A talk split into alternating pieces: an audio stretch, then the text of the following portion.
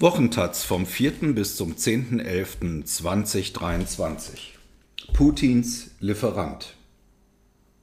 Sergei Kolesnikow ist einer der reichsten Männer Russlands. Auch in Deutschland besitzt er eine Fabrik.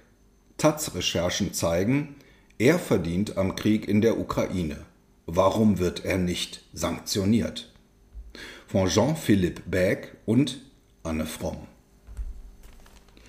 Im März 2022 schickt ein Großhändler für Dachdeckerbedarf einen Brief an seine Kunden in Deutschland. Wenige Wochen zuvor hat Russland die Ukraine überfallen. Die Folgen bekommt auch die Baubranche zu spüren. Der Krieg treibe die Energie- und Rohstoffpreise in die Höhe und damit auch die Preise für Baustoffe, schreibt der Großhändler. Er listet auf. Dachziegel 15 bis 20 Prozent teurer, Glaswolldämmung 15 Prozent teurer, Bitumenabdichtungen 12 bis 16 Prozent teurer. Der Großhändler hat Maßnahmen ergriffen, auch über die informiert er in seinem Brief. Mehr Baustoffe würden nun gelagert. Preisangebote gelten für eine kürzere Zeit. Und dann folgt ein ungewöhnlicher Satz als unseren Beitrag zu den bereits von den Regierungen verhängten Sanktionen gegen Russland und Belarus haben wir die Geschäftsbeziehung zur Firma Georg Börner Chemisches Werk für Dach- und Bautenschutz GmbH und Co. KG vorerst eingestellt. Die Firma Georg Börner sitzt in Bad Hersfeld, einer Kleinstadt in Osthessen. Sie ist auf Dachabdeckung spezialisiert, genauer auf Bitumenabdichtungen. Das sind jene, die laut dem Schreiben des Großhändlers so teuer geworden sind. Bitumen wird aus Erdöl gewonnen. Bei großer Hitze ist es eine zähe Flüssigkeit. Erkaltet sie, kann Bitumen zu Bahnen gewickelt werden. Es wird vor allem im Straßenbau eingesetzt. Die Firma Börner produziert damit Dachabdeckung, vereinfacht gesagt Dachpappe. Seit knapp 150 Jahren werden mit Burners Materialien die Dächer von Wohnanlagen, Fabrikhallen und Kurkliniken bestückt. Bis vor sechs Jahren war das Unternehmen in der Hand der Nachfahren des Gründers Georg Börner, ein Familienunternehmen in fünfter Generation. Im Jahr 2017 kaufte sich ein russischer Unternehmer in die Firma ein. Der Mann heißt Sergei Kolesnikow und ist einer von zwei Inhabern der russischen Baustofffirma Techno Nikol. Er besitzt die Firma Georg Börner heute zu 100 Prozent. Sanktionen nur in Polen. Techno Nikol sitzt in Moskau und gehört landesweit zu den größten Herstellern von Bau- und Dämmstoffen. In den vergangenen 20 Jahren hat Techno Nikol sich auch nach Europa ausgebreitet. Nicht nur in Deutschland hat Techno Nicole eine Firma gekauft, auch in Italien, Schottland und Litauen. Zeitweise war es nach eigenen Angaben der größte Hersteller von Dachdichtungsbahnen Europas. Aber Techno Nicole liefert nicht nur Material für zivile und politische Bauwerke. Nach Recherchen der Taz macht die Firma auch Geschäfte mit zwei Bereichen, die für Russlands Krieg in der Ukraine bedeutend sind. Beim Bau von Rüstungsfabriken und beim Wiederaufbau der russisch besetzten Gebiete im Osten der Ukraine. Zwar stecken die Baustoffe von Technonikol nicht direkt in den russischen Bomben, die auf die Ukraine fallen, dafür aber offenbar in den Fabriken und Firmengebäuden der Unternehmen, die Kriegsgerät und militärische Ausrüstung bauen. Und sie stecken in Schulen, Kindergärten und Heizkraftwerken, die Russland in der Ostukraine derzeit errichtet. Da beendet also ein Großhändler seine Geschäftsbeziehungen zu einer deutschen Firma, weil 1000 Kilometer weiter östlich Russland die Ukraine überfallen hat und die Europäische Union, die politisch und juristisch die Möglichkeit hätte, den russischen Bauunternehmer Sergei Kolesnikow die Geschäfte zu erschweren? Die EU hat Sergei Kolesnikow bis heute nicht sanktioniert. Er darf in die EU reisen, handeln, sein Geld verwalten, nur nicht in Polen. Auch dort war Sergei Kolesnikow an zwei Unternehmen beteiligt. Polen hat Kolesnikow im Sommer sanktioniert und seine polnischen Firmen unter Zwangsverwaltung gestellt. Er kann dort nun kein Geld mehr verdienen. Polen hat das allein entschieden. Das ist ungewöhnlich. Die Taz hat Dokumente ausgewertet, aus denen hervorgeht, wie Sergei Kolesnikow und seine Firmen vom russischen Krieg profitieren. Wie kann es sein, dass es anderthalb Jahre nach dem Überfall auf die Ukraine in Deutschland und Europa weiter Geschäfte machen kann? Die EU hat auf den Einmarsch Russlands in die Ukraine mit umfassenden Sanktionen reagiert. Elf Sanktionspakete hat sie verabschiedet. Darin gelistet sind auch rund 1800 russische Privatpersonen, Politiker, Militärangehörige, Geschäftsleute. Sie dürfen nicht nach Europa reisen. Ihr Vermögen in Europa wurde eingefroren. Diejenigen, die Putins Kriegsmaschinerie am Laufen halten, sagt Kommissionspräsidentin Ursula von der Leyen kurz nach Kriegsausbruch, sollten nicht länger ihren pompösen Lebensspiel frönen können, während Bomben auf unschuldige Menschen in der Ukraine fallen. Die Bomben, die heute auf die Ukraine fallen, entstehen auch im Unternehmen, für die Sergei Kolesnikow und seine russische Firma Technonikol Baustoffe geliefert hat, im Auftrag des russischen Staates. Der Taz liegen Dokumente vor, die zeigen, dass Technonikol mindestens zwischen 2014 und 2017 russische Rüstungsunternehmen beliefert hat, sowie Unternehmen, die neben der zivilen Sparte auch für eine Rüstungsindustrie produzieren. In diesen Firmen werden unter anderem Kampfhubschrauber, Atom-U-Boote, Kriegsschiffe und militärisches Elektrogerät entwickelt oder gebaut. Die Dokumente stammen von dem Portal, aus dem Russland seine öffentlichen Ausschreibungen bekannt gibt. Aus Deutschland sind sie nicht einsehbar, man bekommt sie nur, wenn man aus dem russischen Netz auf sie zugreift. Sie zeigen größere und kleinere Aufträge. Dass Techno Nicole diese Aufträge ausgerechnet ab 2014 erhalten hat, ist pikant. Anfang 2014 beginnt der Krieg im Donbass. Im März 2014 annektiert Russland die ukrainische Halbinsel Krim. Im Osten der Ukraine unterstützt es mit Kriegsgerät und Soldaten die prorussischen Separatisten.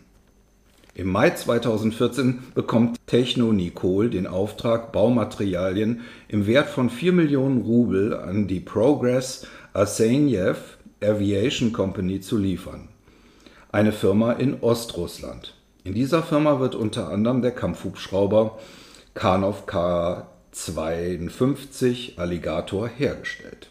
Er gilt als einer der modernsten Angriffshubschrauber und kommt auch jetzt in der Ukraine zum Einsatz.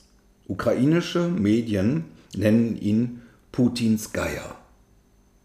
Im August 2014 bekommt Techno Nicole den Auftrag, Dachmaterialien an die Firma Basalt zu liefern. Basalt ist einer der wichtigsten Waffenhersteller Russlands. Er gehört zur staatlichen Rüstungsgesellschaft Rostek. In den Fabriken von Basalt werden Bomben hergestellt, die auch über die Ukraine abgeworfen werden.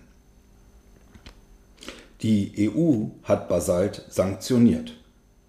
Die Taz hat Sergei Kolesnikow gefragt, warum er diese Unternehmen beliefert hat. Kolesnikow antwortete freundlich im perfekten Englisch, mit der Firma Progress sei er keinen Vertrag eingegangen und habe an sie keine Produkte geliefert.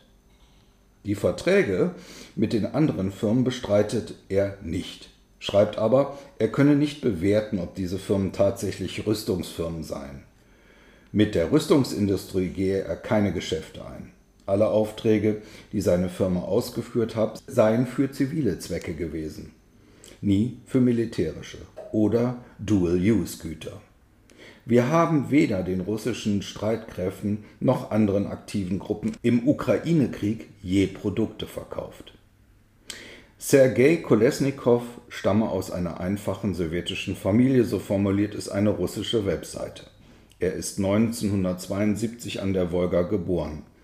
Im Jahr 1992 das ist Kolesnikow 20 Jahre, gründet er zusammen mit seinem Studienfreund Igor Rybakow Techno Nikol, eine Firma für Dachmaterialien.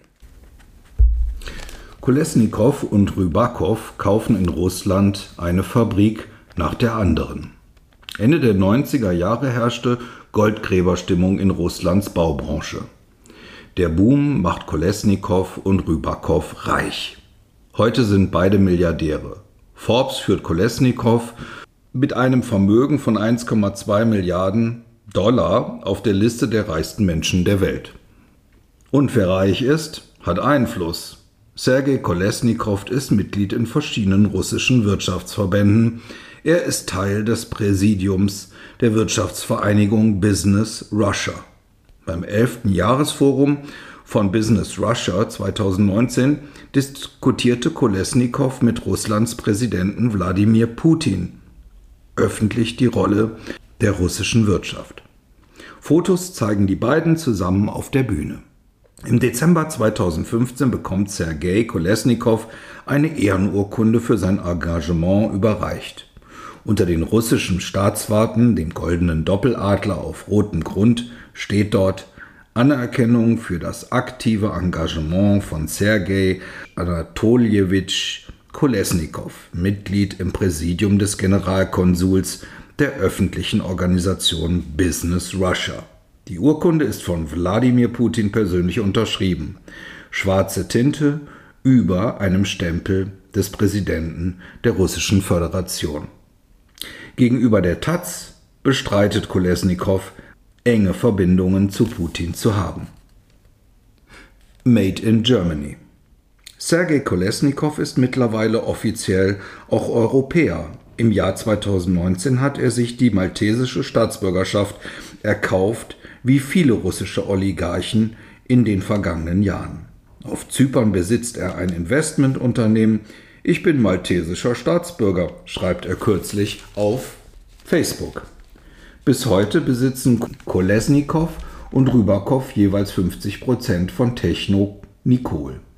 Zwei Geschäftsmänner, die grundverschieden sind. Igor Rybakow schreibt Bücher, produziert protzige Hip-Hop-Videos, sucht die Öffentlichkeit. Kolesnikow tritt kaum öffentlich auf. Er hat eine Facebook-Seite, auf der präsentiert er sich als moderner Unternehmer. Er postet Fotos von sich im Sportoutfit auf einem Berggipfel. Dazu schreibt er Explore, Dream, Discover. Er schreibt, wie sein Unternehmen Plastikmüll reduziert und gibt Karrieretipps für junge Leute.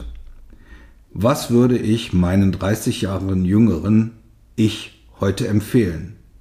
Nichts Magisches. Er rät, die IT-Sphäre zu entdecken, sich um seine Gesundheit zu kümmern und Englisch zu lernen. Ein Profil wie von einer PA-Agentur angelegt.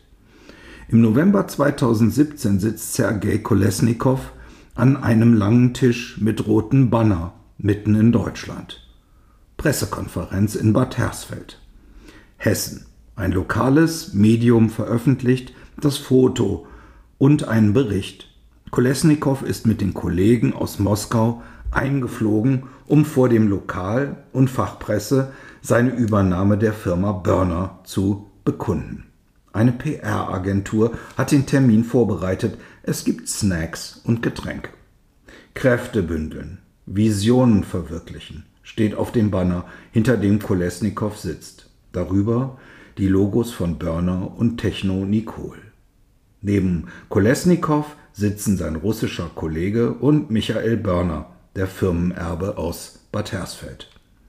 Sergei Kolesnikow, der weltgewandte Geschäftsmann, spricht Russisch. Eine Dolmetscherin übersetzt. Kolesnikow schwärmt vom Qualitätsbegriff Made in Germany.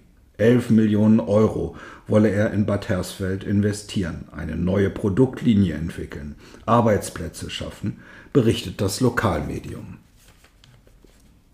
Michael Börner, der Firmenerbe, freut sich über den neuen Inhaber, aber er sagt auch, wir sind ein deutsches Unternehmen und das bleiben wir auch. Wir werden unsere Kultur im Unternehmen nicht verlieren. Später wird Michael Börner in einem perfekt inszenierten Werbevideo von Sergei Kolesnikow auftreten und sagen, es sei emotional nicht einfach gewesen, die Generationsfirmenanteile zu verkaufen, weil man einen Teil seiner Familiengeschichte weitergibt oder weggibt. Sergei Kolesnikow schmückt sich mit dieser Firmengeschichte auch in Russland. Im Jahr 2019 eröffnet er eine Börnerfabrik in Jelabuga, mitten in Russland. Die 130-jährige Geschichte der berühmten deutschen Marke sei nun auch ein Teil des neuen russischen Börnerwerks, heißt es in einer Pressemitteilung von Techno Nicole. Bei der Eröffnung preist Kolesnikow die gute deutsche Qualität, die hohen Standards der Firma Börner an. Im russischen Börnerwerk wird Bauschaum hergestellt. Und zwar so wird es 2019 angekündigt, sowohl unter dem Label Burner als auch unter dem Label Techno Nicole. Für ein persönliches Gespräch mit der Taz hat Michael Börner in diesen Wochen leider keine Zeit. Aber seine Assistentin beantwortet Fragen per Mail. Das Unternehmen sei damals in einer schwierigen Lage gewesen. Mit der Investition von Herrn Kolesnikow habe man wieder Stabilität erlangen können. Arbeitsplätze sichern, die Produktion, das Produktionsangebot ausweiten können. Davon, dass Techno Nicole auch die russischen Rüstungsindustrie beliefere, wie man weiß man nichts, schreibt Michael Börners Assistentin. Und sie stellt klar, Börner stellt keine Produkte für Techno Nicole her. Kaufe keine Rohstoffe aus Russland und liefere auch selbst weder nach Russland noch in die besetzten Gebiete in der Ostukraine. Russland hat einen großen Teil der Ostukraine eingenommen. Orte wie Cherson und Bachmut sind zum Inbegriff der russischen Zerstörung geworden. Die Bomben der russischen Armee haben aus diesen Städten Trümmerwüsten gemacht. Putin will sie wieder aufbauen, verspricht blühende Landschaften. Telegram-Gruppen wie Neues Mariupol wird der Baufortschritt bejubelt. Wer die Berichte in diesen Gruppen und der russischen Presse verfolgt, der findet Spuren von Techno Nikol überall in den besetzten Gebieten. In Mariupol, der Stadt, die Putins Armee in Grund und Boden gebombt hat, sollen in diesem Jahr 90 neue Bildungseinrichtungen entstehen, berichtet eine russische Nachrichtenseite. Ein Foto zeigt die Baustelle, ein eingerüstetes Haus. Davor liegen Pakete gelber Dämmwolle mit dem Aufdruck Techno Nikol. Im vergangenen Herbst berichtet eine andere Webseite vom Wiederaufbau des Heizkraftwerks in Mariupol. Auch hier zeigt ein Bild Paletten voller Techno-Nicol-Pakete vor der Baustelle. Und auch wer in der Krimregion in den russisch besetzten Gebieten Donetsk und Luhansk Techno-Nicol-Produkte kaufen will, der kann das bei lokalen Baustoffhändlern tun. Russland baut in den annektierten Gebieten auf, was es kaputt gebombt hat, und Sergei Kolesnikow liefert die Baustoffe. Das bringt gutes Geld ein.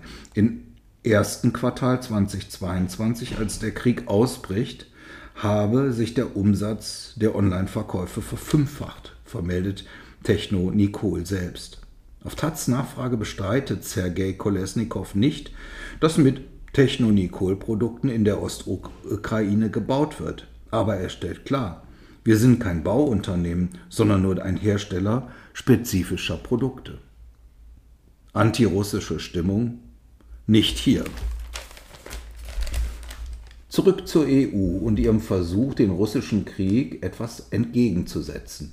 Diejenigen, die Putins Kriegsmaschinerie am Laufen halten, so hatte es die Kommissionspräsidentin der EU Ursula von der Leyen formuliert, sollten nicht weiter dem Luxus frönen können. Lässt sich das Geschäft Technonikol als Teil von Putins Kriegsmaschinerie begreifen? Sergei Kolesnikow bestreitet das vehement. Seine Firma produziere Baumaterialien ausschließlich für zivile Zwecke, schreibt er. Die Sanktionsbehörden zweier Länder sehen das anders. Polen und die Ukraine haben Kolesnikow bereits sanktioniert, im Alleingang. Für die Ukraine ist das nicht ungewöhnlich. Sie ist nicht gebunden an das Vorgehen der EU, der USA oder anderer Staaten. Im Oktober 2022 setzte die zuständige ukrainische Behörde Sergei Kolesnikow auf die Sanktionsliste. Kolesnikow übt kommerzielle Tätigkeiten in Wirtschaftssektoren aus, die eine wichtige Einnahmequelle für die russische Regierung darstellten. So begründet die Behörde ihre Entscheidung. Ein gutes halbes Jahr später zog Polen nach, als einziger Staat der EU. Polen sanktionierte Sergei Kolesnikow sowie seinen Geschäftspartner Igor Rybakow und stellte die beiden Burner-Gesellschaften in Polen unter Zwangsverwaltung. Polen war ein wichtiger Markt für Techno-Nicol. Die Firma hatte dort mehr investiert als in Deutschland. Kolesnikow reagierte wütend auf die Entscheidung Polens. Auf seiner Facebook-Seite veröffentlichte er einen Brief an den damaligen polnischen Wirtschaftsminister. Auch gegenüber der Taz kritisierte er das aus seiner Sicht unfaire Vorgehen Polens. Dass Polen die Sanktionen allein erlassen hat, hält Kolesnikow für illegal. Er hat deswegen Klage eingereicht vor dem Europäischen Gerichtshof für Menschenrechte. Er glaubt, dass seine polnischen Konkurrenten, um ihm wirtschaftlich zu schaden, aus Ländern, in denen es eine starke antirussische Stimmung gebe, werde er sich zurückziehen, kündigte die er vor einigen Wochen in einer russischen Tageszeitung an. Deutschland stehe noch nicht an der Spitze der antirussischen Rhetorik. Bisher haben wir gesehen, dass wir dort arbeiten dürfen, so dass wir uns in Westeuropa mehr oder weniger sicher fühlen, sagt er im Zeitungsinterview. Dass Polen Kolesnikow und sein Geschäftspartner Igor Rybakow ohne die anderen EU-Staaten sanktioniert hat, verwundert selbst Sanktionsexperten. Eigentlich trifft die EU Sanktionsentscheidungen gemeinsam, so sehen es auch die europäischen Verträge vor. Auf Taz-Nachfrage wiegelt eine Sprecherin der EU-Kommission ab. Die EU-Sanktionen würden zwar auf europäischer Ebene beschlossen, umsetzen und kontrollieren müssten sie allerdings die Mitgliedstaaten. Das bedeutet, dass ein Land auch nationale Sanktionen verhängen kann, schreibt die Sprecherin. Wieso ist das aber in diesem Fall überhaupt nötig? Wollten die anderen EU-Staaten Kolesnikow nicht sanktionieren? Konnten sie nicht? Reichten ihnen die Belege nicht? Wer versucht darauf eine Antwort zu finden, stößt auf verschlossene Türen. Bis der Name einer Person auf einer Sanktionsliste landet, braucht es viele Beratungen und eindeutige Belege. Einzelpersonen kommen dann auf die Liste, wenn ihnen ein Bezug zum Krieg nachgewiesen werden kann. Der Kriegsbezug kann weit gefasst sein, was heikel ist. Vor den europäischen Gerichten klagen derzeit mehrere russische Oligarchen. Einige haben Erfolg. Die EU muss, muss sie wieder von der Sanktionsliste streichen. Spricht man mit Politikern, die die Sanktionsverfahren gut kennen, verweisen die vor allem auf die Rechtssicherheit. Jede Liste muss so gut begründet sein, dass sie auch vor Gericht standhält. Die Mitgliedstaaten verhandeln untereinander, wer auf die Sanktionslisten kommt. Der Beschluss muss einstimmig fallen unter allen 27 Mitgliedstaaten. War Sergei Kolesnikow in diesen Runden bereits Thema? Die Sprecherin der EU-Kommission schreibt auf die Taz-Nachfrage, die Beratungen seien vertraulich. Nachfrage also beim Auswärtigen Amt. Eine offizielle Antwort gibt die Pressestelle nicht. Aus Kreisen des Amtes heißt es aber, Sergei Kolesnikow sei dem Auswärtigen Amt bekannt. Die Ukraine fertigt jeden Monat Dossiers über russische Oligarchen an, die in der EU noch nicht stark sanktioniert sind. Diese Dossiers schickt die dortige Behörde an den diplomatischen Dienst der EU. Im September hat die Ukraine das Dossier zu Kolesnikow angefertigt und verschickt. Es liegt der Taz vor. Darin führen die Sanktionsbehörde unter anderem aus, welche russischen Rüstungsunternehmen von Techno Nikol nach 2014 beliefert wurden. Die ukrainischen Beamten kommen zu dem Schluss, Verträge mit Rüstungsunternehmen und militärische Gruppen Russlands, die in dieser Zeit geschlossen wurden, sind ein direkter Beleg für die materielle Unterstützung des Krieges. Sergei Kolesnikow sei direkt verantwortlich für das Material und die finanzielle Unterstützung des Kriegs in der Ukraine. Fragt man nach beim diplomatischen Dienst der EU, Was aus diesem Dossier wurde, heißt es auch dort, zu Einzelfällen äußere man sich nicht. Zurück nach Bad Hersfeld zur Dachpappenfabrik Georg Börner. Michael Börner, der Geschäftsführer, hat nach Beginn des Krieges viele Gespräche mit verunsicherten Kunden geführt. Der Dachdecker-Großhändler von Beginn des Textes war vermutlich nicht der einzige, der die Geschäftsbeziehungen zu Börner beendet hat. Einige Unternehmen hatten ihn aufgrund der veränderten geopolitischen Lage kontaktiert, schreibt Michael Börner auf Taz Nachfrage. Er habe sorgfältig erklärt, dass die Georg Börner GmbH ein deutsches Unternehmen sei, nach deutschem Recht arbeite und nicht mit russischen Rohstoffen produzierte. Damit sei es ihm gelungen, wiegende Mehrheit der geschäftlichen und sozialen Beziehungen aufrechtzuerhalten. Mitarbeit Anastasia Magasowa und Katharina Resnikova.